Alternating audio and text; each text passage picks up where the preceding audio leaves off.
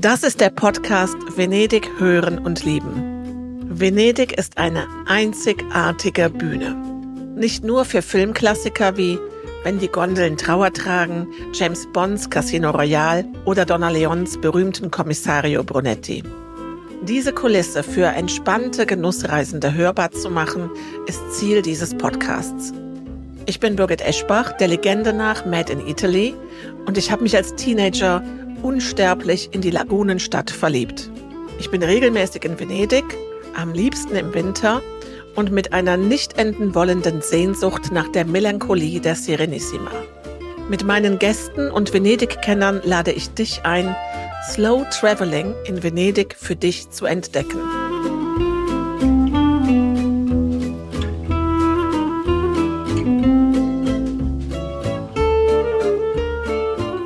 Zu Gast in der Premierenfolge ist Journalist und Bestsellerautor Stefan Maywald. Willkommen in Venedig.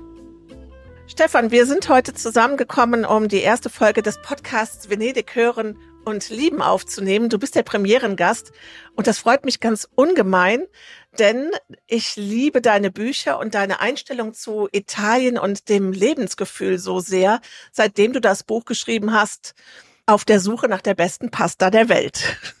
Oh, das ist ja schon länger her. Äh, ja, ich freue mich sehr, der erste Gast zu sein und ähm, freue mich natürlich immer über Italien zu reden und über Venedig ganz besonders, denn das ist ja wirklich ein unerschöpfliches Thema. Ja, und du lebst gar nicht so weit von Venedig entfernt in Grado. Und seitdem ich eben dieses Buch von dir gelesen habe, lese ich alle Bücher von dir. Die werden wir auch in den Show Notes verlinken, können das allen Gästen empfehlen. Aber ich habe das auch so mitbekommen, dass du auch in deinem Blog postausitalien.com, den ich auch gerne schon mal direkt empfehle, äh, dass du da immer wieder gefragt wirst, äh, ach, hast du Tipps für Venedig? Wo geht man hin? Wo gehe ich aus? Wo schlafe ich? Und deswegen hast du auf deiner Seite auch ein Venedig-Special. Und du liebst diese Stadt, äh, vermute ich mal genauso sehr wie ich. ja, Venedig ist äh, faszinierend. Das ist, ich glaube, es ist die faszinierendste Stadt der Welt. Ähm, äh, ich liebe Venedig tatsächlich und ich werde tatsächlich sehr oft gefragt, wie man Venedig äh, am besten genießen kann, ob es Geheimtipps gibt. Klammer auf, nein, natürlich nicht, Klammer zu. Aber man kann schon viel dafür tun, die Stadt ähm, zu genießen, trotz der vielen Touristen. Und mein allerwichtigster Tipp, wenn wir da gleich mal in Medias Res gehen wollen, ist, ähm, bleibt über Nacht, mindestens eine Nacht. Äh, aber äh, je mehr, desto besser. Denn äh, der Tagestourismus ist natürlich die echte Pest und das Geschiebe und äh, das schnell erledigen wollen, äh, die Sehenswürdigkeiten abhaken, das ist mit Venedig nicht zu machen. Also wer wirklich diese Stadt genießen will, der soll über Nacht bleiben, weil abends wird diese Stadt wirklich, wirklich magisch. Ähm, wer früh aufsteht, hat auch keine Schlangen vor den wirklichen Sehenswürdigkeiten. Ähm, also das wäre so mein wirklich, wirklich wichtigster Tipp. Bleibt über Nacht, gönnt euch das, gönnt euch ein schönes Hotel und ihr werdet die Stadt äh, mit ganz anderen Augen sehen. Und das ist genau die Intention auch des Podcasts. Also zum einen natürlich für Venedig zu werben, äh, diese Stadt zu entdecken, für sich zu entdecken. Millionen Menschen auf der ganzen Welt lieben sie. Und mein erster Venedig-Besuch war eine, genau der falsche. In einem August als Tagestourist auf der Reise von Südtirol, Ferien in Südtirol, zur zweiten Ferienhälfte an der Adria äh, in den 80er Jahren und dann äh, schnell so dieses einen Tag Venedig dazwischen schieben. Und ich war bitter enttäuscht, weil ich hatte so eine unglaublich große Erwartungshaltung und äh, die ist natürlich total zerstört worden, weil es ein Gedränge war, auch in den 80ern schon, also es ist nichts mhm. Neues. Ja. Und ähm, dann haben meine Eltern äh, was wirklich Wichtiges gemacht, um mir diese Liebe zurückzugeben. Ich muss dazu sagen, bei mir hat sich das ein bisschen vererbt. Meine Eltern haben in Venedig geheiratet oder Hochzeitsreise oh, gemacht. Wow. Meine Großeltern Toll. waren schon immer gerne dort. Und dann haben die was ganz Wichtiges gemacht. Die sind kurz darauf mit mir im Winter hingefahren, drei Tage und haben mir dann Venedig gezeigt, so wie Venedig ist und äh, was diesen Reiz ausmacht. Und der Podcast soll eben auch genau das äh, dazu dem Gelingen beitragen, also gegen diesen Kollaps. Ja, jetzt kann man sagen, braucht es dann noch einen Podcast? Ja, den braucht's, um genau das äh, den Menschen selbst die Faszination zurückzugeben, aber auch diese Wertschätzung gegenüber der Serenissima. Ja, sehr schön. Also ich kann das äh, meine Geschichte mit Venedig ist so ähnlich. Ich war auch das erste Mal als gelangweilter Teenager an einem Augusttag als Tagestourist da. Und das hätte auch ganz furchtbar schief gehen können. Äh, mein Glück ist, dass meine Frau aus Padua kommt und in Venedig studiert hat. Und ich beim zweiten Mal Venedig dann mit ihr schon da war. Ich habe also sozusagen von null auf Insider bin ich gesprungen. Äh, das, das, war schon, das war schon ganz wild und natürlich auch sehr, sehr schön. Ähm, meine Frau kann auch wunderbar Venezianisch sprechen was, was in jeder Bar hilft oder auch bei der Parkplatzsuche, äh, weil natürlich Einheimische eine seltene Spezies geworden sind in den letzten Jahren. Ja, das ist wirklich äh, radikal. Also die Zahl hat sich seit den 50er Jahren wirklich sehr, sehr stark verändert. Ich glaube, wir sind so jetzt unter, unter 60.000 Einwohnern, die Venedig hat, ne? Ja, ich glaube, wir sind tatsächlich, also Venedig, wir reden über den Ortskern, den, äh, mhm. ich glaube, wir sind da bei 53.000 inzwischen. Also es ist wirklich oh, ziemlich dramatisch. Ja. Ähm, viele Venezianer ziehen aufs Festland, ähm, oft aus äh, wirtschaftlichen Gründen, weil sie sich die Preise nicht mehr leisten können, sehr oft aber auch aus Kalkül, nämlich sie behalten ihre hübschen Wohnungen am Canal Grande und vermieten sie dann auf Airbnb weiter. Äh, mhm. Das ist so eine der wenig erzählten äh, Geschichten des Aussterbens von Venedig. Ja, das ist auch mit Sicherheit mal ein Thema für diese Podcast-Folge, äh, weil das eben einer der Kritikpunkte ist. Und es sind also mitnichten immer nur die Investoren aus dem Ausland und aus äh, Asien oder Amerika, die dort investieren, sondern es sind eben auch Einheimische, die diesen Weg gehen. Ne? Ja, absolut. Also der Tourismus ist eine ganz wichtige, die wichtigste Einnahmequelle und das betrifft alle, das betrifft den kleinen Kioskbesitzer, das betrifft aber auch den Millionär äh, mit Traumwohnung am Canal Grande. Äh, deswegen ähm, werden sehr, sehr viele Krokodilstränen verschüttet, wenn Venezianer über den Tourismus schimpfen. Aber dann wählen sie doch eben den Bürgermeister, der ihnen garantiert, dass die Ströme nicht enden. Ähm, jetzt gibt es die Verschwörungstheorie, ja, äh, da wählen ja auch die Leute aus Mestre mit, äh, deswegen können sich äh, tourismuskritische Bürgermeister nicht durchsetzen. Aber das ist natürlich Unsinn, wenn diese 53.000, von denen vielleicht 40.000 Wahlberechtigte sind, wenn die hm, mit großer Mehrheit einen tourismuskritischen Bürgermeister wählen würden, dann würde der auch die Mehrheit bekommen. Ja. Aber wie gesagt, äh, der Tourismus ist nun mal da. Man kann ihn sehr, sehr schwer eindämmen. Man kann aber, glaube ich, man muss einfach so ein bisschen an die Eigenverantwortung appellieren, Birgit. Und das ist ja, glaube ich, auch die Intention deines Podcasts hier dass man selbst irgendwie sich sehr, sehr vernünftig verhält, auch wenn man natürlich immer Tourist bleiben wird. Aber es gibt eben doch eine Menge Möglichkeiten, diese Stadt äh, respektvoll zu genießen. Genau, und äh, bei dem Stichwort genießen ist das ist jetzt auch der Grund, warum ich dich als Premierengast eingeladen habe, weil diese Podcast soll also nicht mit dem erhobenen Zeigefinger daherkommen, sondern diesen Genuss Venedigs erhöhen. Und da bist du wirklich der perfekte Premierengast, denn du hast nicht nur die Suche, dich auf die Suche nach der besten Pasta der Welt gemacht, sondern du hast auch ein Buch geschrieben, das Italien-Prinzip. Und da geht es dir darum, äh, zu vermitteln, warum Italiener und das italienische Lebensgefühl, der Lebensstil, warum der glücklich macht. Gib uns doch dazu mal einen kleinen Einblick, was für dich so diese Kernaussagen des Buches sind. Also, wenn wir es ähm, mit Venedigs Brille betrachten, kann ich jedem nur raten, ähm, ganz banales Beispiel. Äh, Deutsche haben immer irgendwie eine Wasserflasche dabei, wenn sie im Urlaub sind. Funktionskleidung, und Wasserflasche. Lasst doch mal die Wasserflasche zu Hause und geht in eine der vielen, vielen Bars in Venedig, trinkt da am an der Theke einen Kaffee und dazu äh, ein Glas Wasser und das ist schon ein großer Teil des italienischen Lebensgefühls. Ähm, diese Rituale, die Italiener so wahnsinnig gut können, vom äh, von morgens Kaffee bis abends ein Aperitivo, all das lässt sich in Venedig absolut zauberhaft äh, bewerkstelligen. Und man taucht dann wirklich ganz anders ein ins venezianische Leben und versteht vielleicht auch, warum äh, Italiener diese Sache, die wir Leben nennen, so angenehm angehen. Ähm, Rituale sind es, die so ein bisschen das, das Leben dieses Volkes ausmachen. Und ich finde es immer ganz, ganz entzückend, ähm, wie wichtig die Stammbare ist, wo man morgens seinen Kaffee trinkt, wo man die Gazzetta dello Sport liest. Das ist diese rosafarbene Sportzeitschrift, die allein schon glücklich macht, denn von den 70 Seiten täglich drehen sich 69 um Sport. Und Stefan, das ist aber jetzt sehr die Ich möchte jetzt keine Klischees aufmachen, aber das ist natürlich jetzt auch eine, eine Brille. Es sind, es sind ganz viele Seiten Sport und ganz viele Seiten um Fußball und das macht dich natürlich glücklich, ne? Ja, super. Es, nein, nein, nein, es ist vor allen Dingen, äh, es eine, egal was in der Welt passiert, es wird alles auf eine Seite zusammengedampft und das finde ich natürlich, äh, das hilft schon mal. Also das ist diese, das ist diese Nachrichtendiät, von der gerade alle sprechen, ah, ja. dass man, dass man einfach mal ähm, sich nicht diesem Dauerfeuer der dramatischen News aussetzen sollte Und das kann die Gazzetta ganz wunderbar.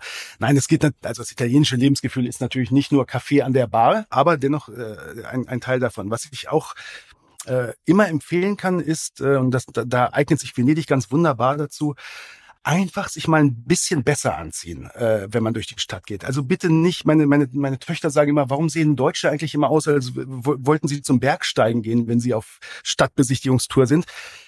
Niemand muss Anzug oder Abendkleid anziehen, aber so ein bisschen schicker.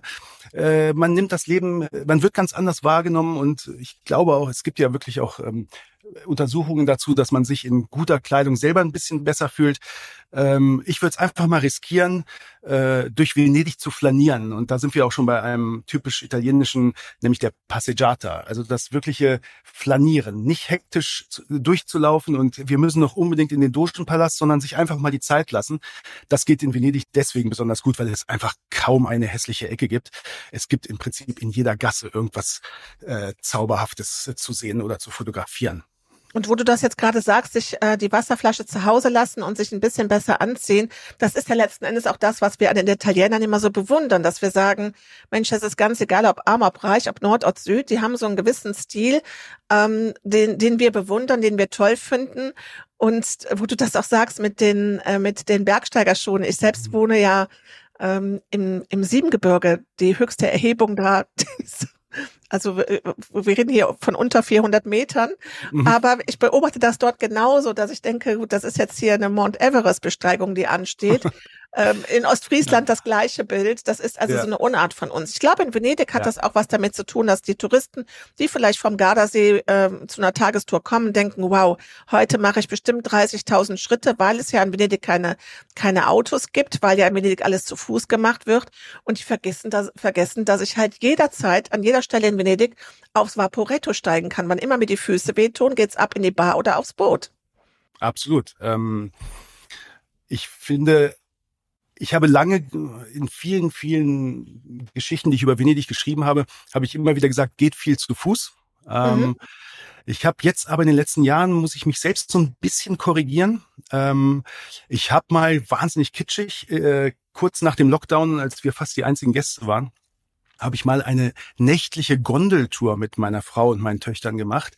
Und man muss natürlich wissen, dass äh, die Nobili von damals tatsächlich sich von äh, mit Gondeln von Palazzo zu Palazzo bewegten. Das heißt, äh, die repräsentativen Eingänge dieser wunderschönen Palazzi sind tatsächlich oft nur von der von den Wasserstraßen auszusehen. Ähm, mhm. Also es ist doch noch mal ein anderes Venedig, wenn man tatsächlich mal seinen eigenen äh, seine Kitschbarriere überwindet und sich doch mal in eine Gondel setzt und dann diesem dem Gondoliere auch sagt, bitte nicht über den Kanal Grande, das muss nicht sein, sondern wirklich mal diese diese kleinen Kanali entlangfahren. Äh, also das ist schon wirklich was Besonderes.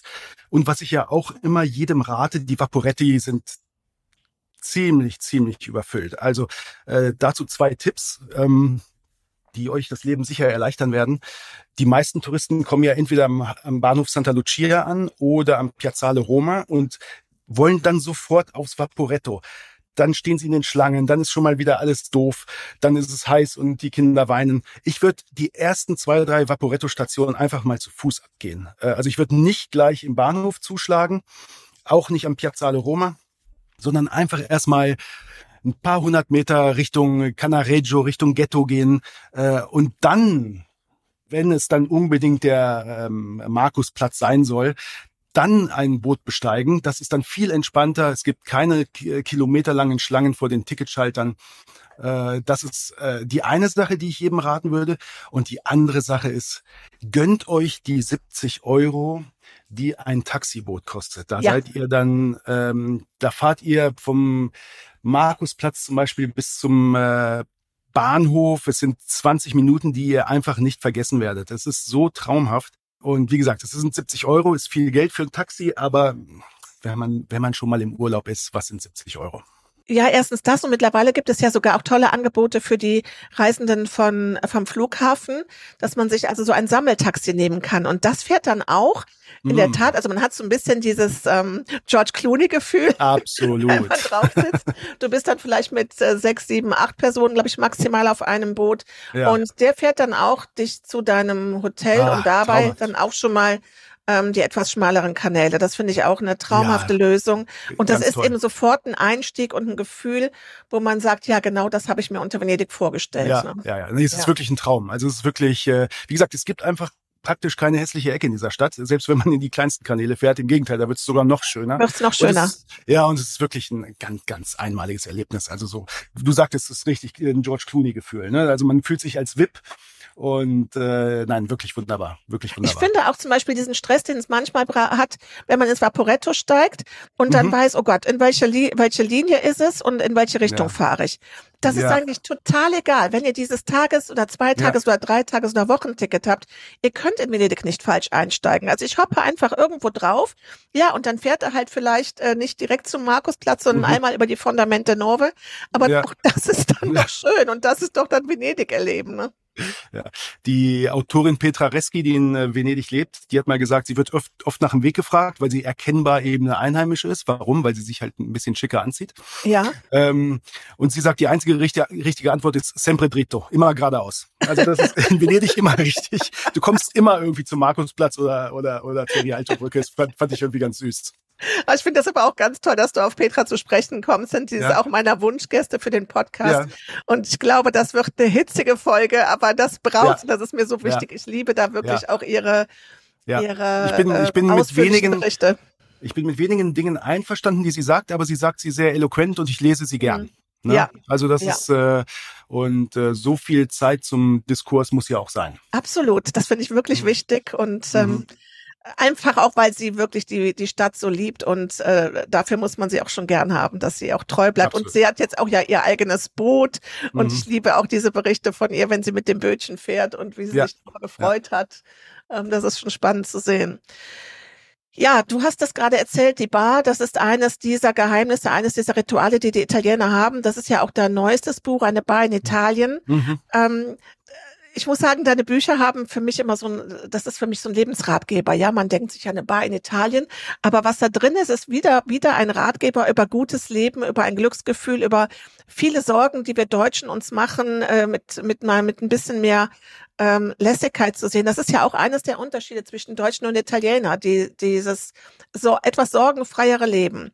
Hat das was mit Naivität zu tun oder hat das was mit einem anderen Blick durch die Brille zu tun? Ja, warum das so ist, darüber rätseln Soziologen und Historiker ja tatsächlich. Ne? Also ähm, viele sagen, ähm, es gibt zum Beispiel die, die ökonomische Theorie, dass äh, je weiter du in Nordeuropa lebst, äh, je weiter oben im Norden du bist, desto sorgfältiger, vorsichtiger, äh, musst du äh, deine Ernten einfahren, musst auf Vorrat alles machen. Und je weiter du im Süden lebst, äh, wo wir bei Italien und Spanien sind, wo das Klima viel, viel vorteilhafter ist, ganzjährig, machst du dir viel weniger Sorgen darum, was zu essen zu bekommen. Äh, das ist eine ganz interessante wirtschaftliche Theorie, die ich jetzt hier mal so äh, ganz grob Pi mal Daumen umrissen habe. Finde ich ja. ganz spannend. Ähm, vielleicht hat es auch mit der Religion zu tun, so eine gewisse Fatalität, ist ja sowieso alles äh, Schicksal. Mm, die Religion spielt schon noch in Italien eine große Rolle.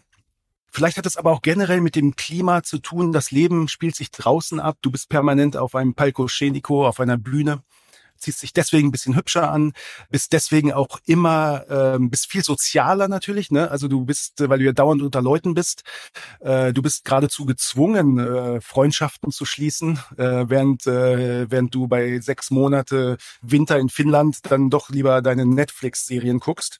Also das sind so ganz viele kleine Dinge, die dazu führen, dass es, dass Italiener eben immer irgendwie Italiener bleiben. Ne? Also egal wie sich, wie die Globalisierung zuschlägt, ich glaube, wir alle äh, und alle, die diesen Podcast hören, sind ja auch irgendwie italophil. Wir alle wissen, irgendwas ist hier anders in Italien. Ne? Und äh, so wird es wahrscheinlich auch immer bleiben. Und das ist ja das Schöne. Und was das Buch Meine Bar in Italien angeht, ja, es ist ein, ähm, es verkauft sich sensationell, ganz verrückt und alle sagen, da sind so tolle Tipps drin, aber letztlich wollte ich eigentlich nur gute Geschichten von den Leuten dort erzählen.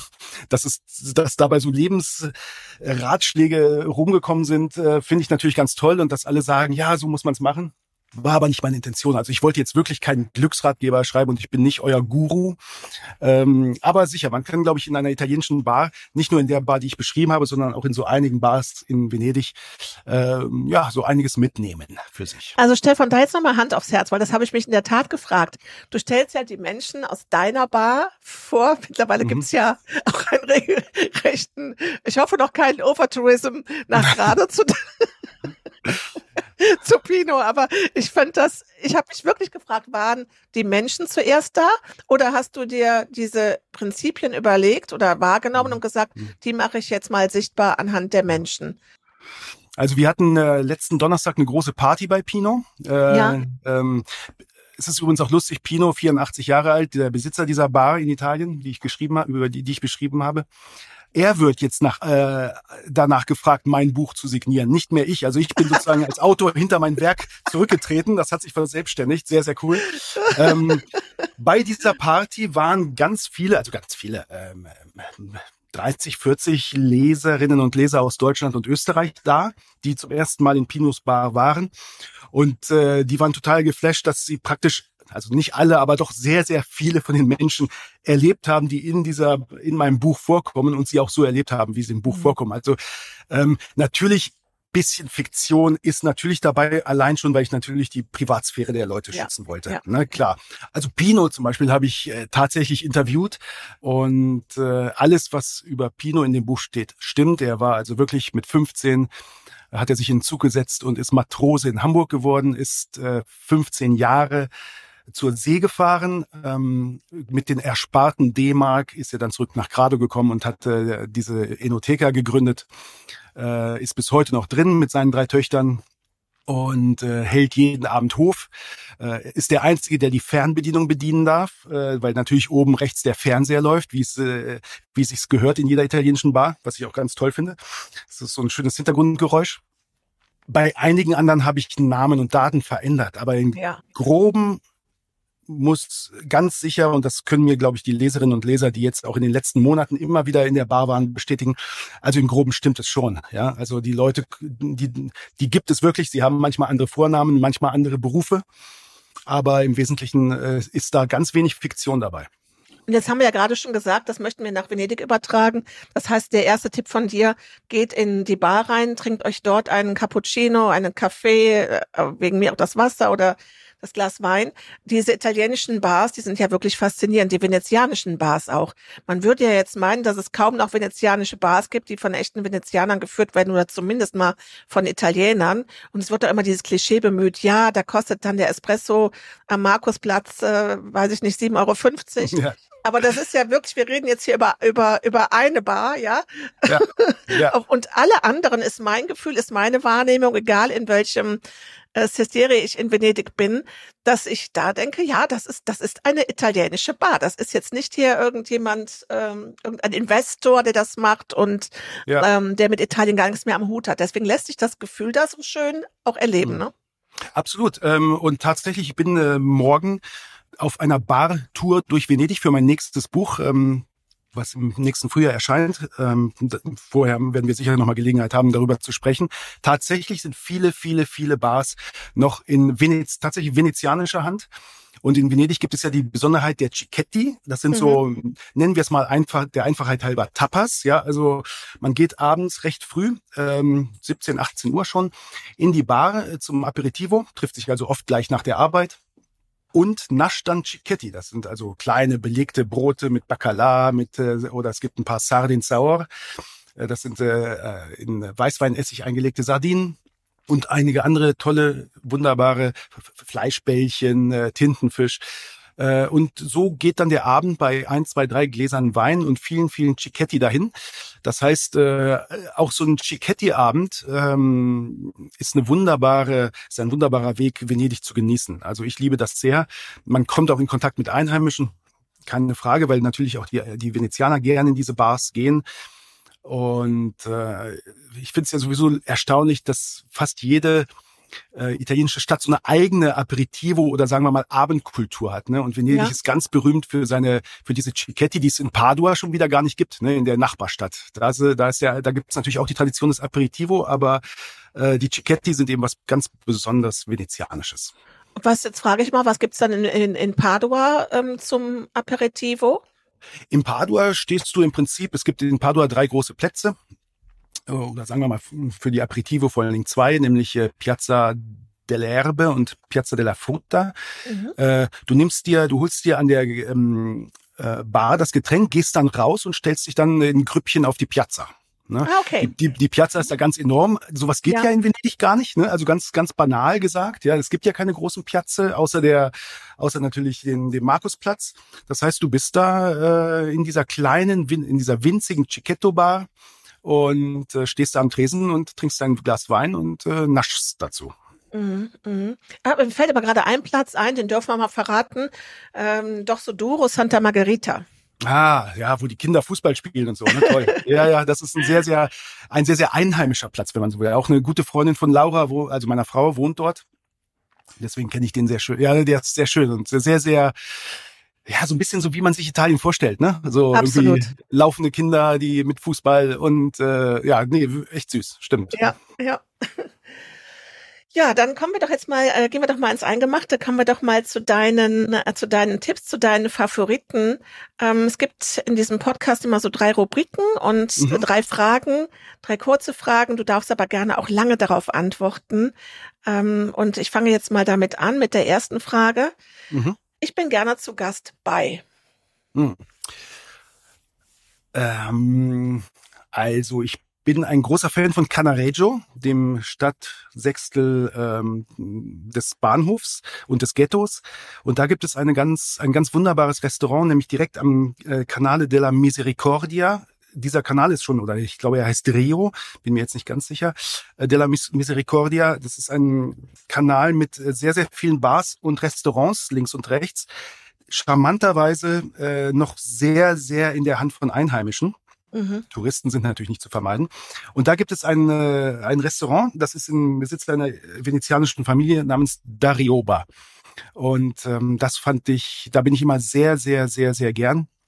Sie machen zum Beispiel, äh, ich weiß nicht, ob Sie es jetzt noch machen, ich war jetzt ein Jahr oder so nicht mehr dort und äh, Speisekarten ändern sich natürlich aber sie machen irgendwie eine wunderbare Lasagne aus äh, Seezungenfilets und Pinienkernen. Ganz verrückt, äh, ah. aber sehr, sehr, sehr, sehr lecker. Und man sitzt, lecker darf man, äh, glaube ich, in Süddeutschland nicht sagen, aber ich bin ja auch in Italien. ähm, man sitzt eben auch ganz zauberhaft eben an diesem äh, relativ breiten Kanal ohne dass äh, irgendwelche großen Boote da entlangfahren, sondern man hat schon wirklich das Gefühl, das ist schon sehr, sehr, sehr, sehr Venedig. Das ist ganz lustig, dass du den erwähnst, diesen Kanal. Mhm. Äh, eine Freundin von mir war vor kurzem in Venedig mit ja. Freunden, die sich gut auskennen. Die haben gesagt, wir müssen auf jeden Fall in Dorsoduro wohnen. Das ist also das äh, ah. Was so toll ja. ist. Und ja. dann sind die jeden Abend rüber ins Ghetto nach Ach. Canareccio und jeden Abend in dies, an diesen Kanal, weil die auch gesagt haben, das ist so eine bezaubernde Atmosphäre dort. Ja, absolut. Ähm, der, das ist wirklich schön und da gibt's ganz viele tolle Bars und Restaurants. Mhm und eine tolle Stimmung draußen zu setzen. Kommen wir zur nächsten Frage. Das sollte man sich einmal gönnen. Habe ich schon gesagt, aber ich sag's gern nochmal, weil jetzt, und du bist ja auch meiner Meinung, äh, gönnt euch ein Taxiboot, äh, wirklich ein einmaliges Venedig-Gefühl. Gönnt euch, wenn ihr das Geld habt, auch zweimal oder jeden Tag. Es ist so, so, so, so schön. Äh, es ist so eine wunderbare Art, Venedig zu entdecken. Und es ist auch, äh, der Canal Grande ist ja in Wirklichkeit, macht ja eine riesige, riesige Kurve. Das heißt, äh, die Taxiboote kürzen auch immer ab und fahren dann tatsächlich äh, auf den Nebengässchen entlang, auf den Nebenkanali. Und äh, ein, ein absolut einmaliges Erlebnis, äh, auch sehr Instagrammable, falls ihr das braucht. Ähm, zauberhaft. Unbedingt, unbedingt machen lass uns mal über dieses Instagrammable gerade sprechen. Das haben ja andere Städte, haben ja den Vorteil, dass es sich das da auf ein paar Plätze fokussiert mhm. und dass dort dann alle sind und machen diese Fotos. Also ich sag jetzt mal äh, mhm. Rom Fontana di Trevi. Mhm. Da geht's morgens um sieben Uhr schon los und bis nachts um drei ja. werden, ja. werden also die Bilder für Instagram gemacht. Ja. Wie ist deine Sicht da in Venedig? Ist das ein einziges Instagram-Motiv? Äh, wie, wie hat sich das verändert in den also mal Handys gibt's ja auch schon länger und dass die Leute auch während der Vaporetto-Fahrt äh, ihr Handy auf Videoaufnahme stellen, beobachte ich jetzt auch schon ewig. Aber hat sich ja. da in den letzten Jahren was getan, seitdem Instagram so stark ist? Ja, gute Frage. Also ähm, es ist natürlich schon irgendwie die Pest, wenn die da mit ihren Selfie-Sticks auf der auf der Rialto-Brücke stehen. Äh, klar, ich glaube, ich glaube, der Zug ist abgefahren, dass man sich darüber beschweren kann. Ne? Es ist halt, äh, die Leute fotografieren wie blöd, haben ja eben auch, früher was noch so, äh, du hast ja nur eine 36er Filmrolle gehabt, das hat sich heute erledigt. Du machst, machst mhm. jeden Tag und man sieht ja auch an sich selbst, ne? man macht jeden Tag 300 Fotos, völlig verrückt. Ähm, also es ist, ich würde sagen, es ist nicht schlimmer geworden, es ist gleichbleibend. Und in Wahrheit wurde natürlich schon immer viel fotografiert. Also auch in den 70er, 80ern äh, äh, hatte im Prinzip jeder eine Kamera dabei. Ne? Das ist, äh, es ist einfach zauberhaft dort. Das, man kann es, man kann es nicht anders sagen. Und es ist so besonders. Und du hast äh, tausend Jahre Architekturgeschichte. Du hast äh, die unglaublichsten Kunstwerke aus nahezu jeder Epoche. Das ist übrigens auch so eine Sache. Mein Schwager hat in Venedig äh, Architektur studiert. Sehr interessant. Äh, ganz viele berühmte äh, italienische Architekten haben in Venedig studiert passiert und das hat auch einen Grund. Du kannst nämlich äh, praktisch tausend Jahre Architekturgeschichte anfassen ne, in dieser Stadt. Also das ist wirklich, das bietet dir fast keine andere Stadt, Ausnahme vielleicht Rom, dass du wirklich äh, in, in, in einer Gasse hast du zehn Palazzi aus zehn verschiedenen äh, Stilepochen und das macht das Studium, das Architekturstudium in Venedig ganz einmalig. Wenn wir jetzt schon über das Studium der Architektur sprechen, wir haben uns im Vorgespräch auch darüber unterhalten, dass äh, Venedig nicht nur die Stadt der Vergangenheit ist, sondern aus Architekten sich auch die Stadt der Zukunft. Ja, richtig. Das hat mir, also es das heißt ja immer, Venedig stirbt und äh, Venedig versinkt und äh, darüber kannst du sicher viel mit Petra Reski sprechen, die da auch mehr Expertise hat als ich. Ich sehe es auf jeden Fall ein bisschen optimistischer und mein Schwager hat mir was sehr Interessantes gesagt. Eigentlich ist Venedig nämlich eine der modernsten Städte der Welt. Warum? 95 Prozent aller Menschen benutzen öffentliche Transportmittel, öffentliche Verkehrsmittel. Fast alle Menschen gehen zu Fuß. Es gibt keinen Verkehrslärm, keine Abgase. Äh, natürlich alles baulich bedingt und natürlich liegt das alles an der Lagune. Dennoch können sich viele Städte, was das angeht, einiges von Venedig abschauen sogar. Wie, wie ist dieser Blick darauf, dass die Venedig auf Pfähle gebaut ist und dass die Stadt austrocknen könnte? Ich habe dieses Jahr auch das erste Mal Aquabassa erlebt. Ja. Wie ist da die, der Blick drauf, dass die Gefahr besteht, dass das Niedrigwasser äh, Venedig austrocknen lässt? Ähm, frag da mal am besten Peter Reski. Was ich mhm. weiß, ist, ähm, Venezianer machen sich weniger Sorgen darüber als wir.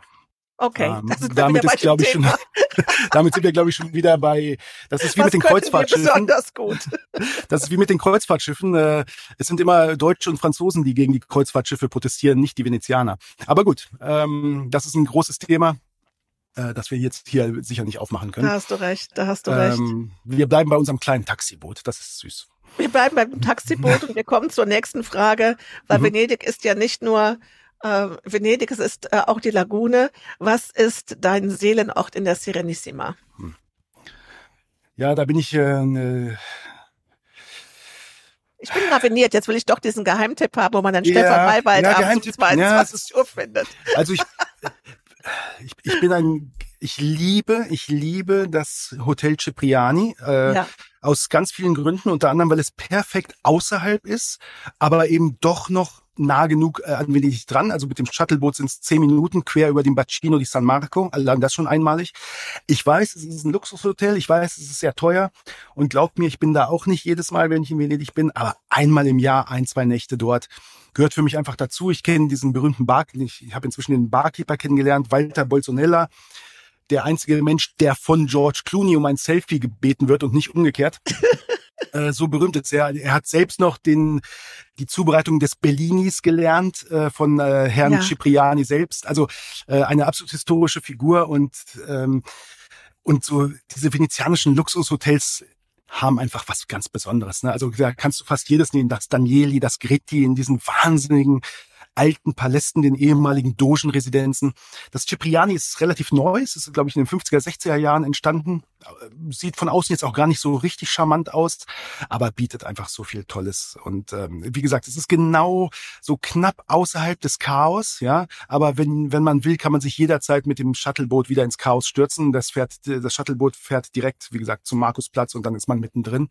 Und man kann sich dann aber auch wieder rausnehmen äh, also ich bin schon ein ganz großer Freund des Cipriani. da kann ich mich ja anschließen, ist nicht nur wegen Cipriani, sondern ich finde die Giudecca einfach schon Ja, ein absoluter, ein absoluter, äh, Ja. einer der wichtigsten Tipps für mich, dass man, dass ich sage, schlaft außerhalb, geht auf eine der Inseln in der Lagune. Ja. Ähm, da, gibt's ja auch die Menschen, die auf der Giudecca leben, die sagen ja auch, wir sind nicht Venezianer. Oder einige zumindest. Und ja, und das, äh, Cipriani mit der, mit der Bar, den Walter, der hat ja, ist ja auch ein Instagram-Star. Äh, den müssen wir auf jeden Fall auch verlinken, weil das auch spannend ist, ihm zu folgen und seine, sein äh, Bellini-Geheimnis auch dann Ja, ähm, ja. einmal zu, zu erfahren. Ne? Oder auch den Ja. äh, Negroni. Er hat auch so einen besonderen, äh, besonderen Stimmt. Negroni. Das ist im Moment in Deutschland so der der In-Drink. Es gibt ja immer jedes, jede Saison sowas Neues. Es ist ein Klassiker, Ja. aber gerade im Moment habe ich das Gefühl, Espresso Martini, Negroni, das ist es, worauf es gerade ankommt. ja. Ähm, ja, das, Walter wäre wär auch ein super Gast. Er spricht halt nur Italienisch, ne? Das ist ein bisschen Englisch.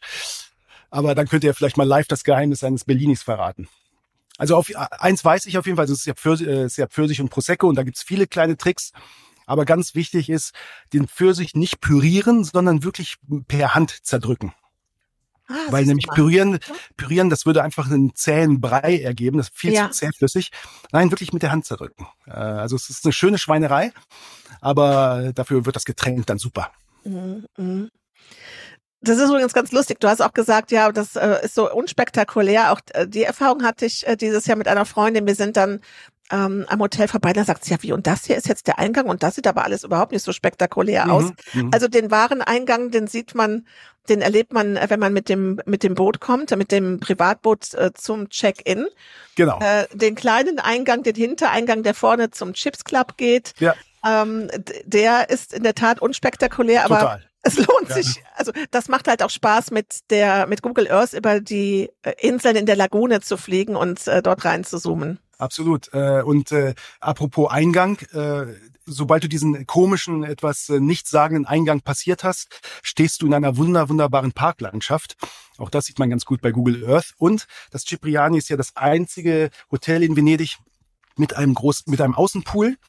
Äh, und zwar einem riesigen Außenpool. Und äh, angeblich war es so, dass ähm, es nur die Genehmigung gab für 50 Feet, also etwa 15 Meter. Ja, Und äh, dann äh, irgendjemand, äh, so, das ist äh, laut Hoteldirektor kein Gerücht, das ist tatsächlich so passiert, hat dann einfach 50 Meter gebaut statt 50 Feet. Und äh, dann war es natürlich nicht mehr rückgängig zu machen. Und deswegen hat das Cipriani einen riesigen Pool. Was wirklich, und du, du, du liegst, äh, liegst halt an diesem Pool und äh, an dir zieht Venedig vorbei. Ganz, ganz toll. Und man kann da wieder genau das machen, was mein Benedikt-Tipp ist, vor acht und nach 18 Uhr. Das heißt, verbringt den Tag im Hotel, verbringt den wegen mir auf dem Lido, wo auch immer, aber kommt dann erst, wenn die Tagestouristen weg sind, in die Stadt selbst. Und dann habt ihr vom Abend an, also gerade in den Sommermonaten, ab 18 Uhr, ab 19 Uhr immer noch unfassbar viel zu sehen, zu erleben und viel, viel Zeit für diese Traumstadt. Sehr schöner Tipp. Dem kann ich nichts hinzufügen. Schön. Damit sind wir jetzt auch fast am Ende. Stefan, ich habe aber noch, also ich freue mich richtig. Das war eine schöne Folge. Ich hoffe, unseren Hörern gefällt es auch so gut. Ähm, Stefan, wen wünschst du dir denn als Gast in diesem Podcast? Äh, also der Name Petrareski ist ja schon gefallen. Ähm, den Herrn Salomon wirst du ja nach mir haben. Äh, Ja. Ist ja auch ein Verlagskollege von mir. Wird bestimmt auch sehr spannend. Nein, weißt du, weißt du, was ich mal richtig spannend finde? Du müsstest mal jemanden finden, der zum allerersten Mal gerade in Venedig war. Und am Abend, und am Abend sozusagen fragst du ihn nach seinen Eindrücken. Das fände ich mal sehr, sehr spannend, weil es, es gibt wenig Menschen, die Venedig nicht kennen, aber es gibt sie vermutlich. Und äh, vielleicht sogar irgendjemanden, irgendeinen weit gereisten Menschen, den zum ersten Mal, äh, den nach Venedig schicken und ihn dann interviewen, fände ich wahnsinnig spannend. Das ist ein Megatipp und das werde ich machen. Da werden wir uns auf die Suche begeben und den werden wir finden. Stefan, dank dir. Danke dir. Das war der Podcast Venedig hören und lieben. Wenn du mehr über Venedig hören möchtest, drücke die Glocke und abonniere den Podcast.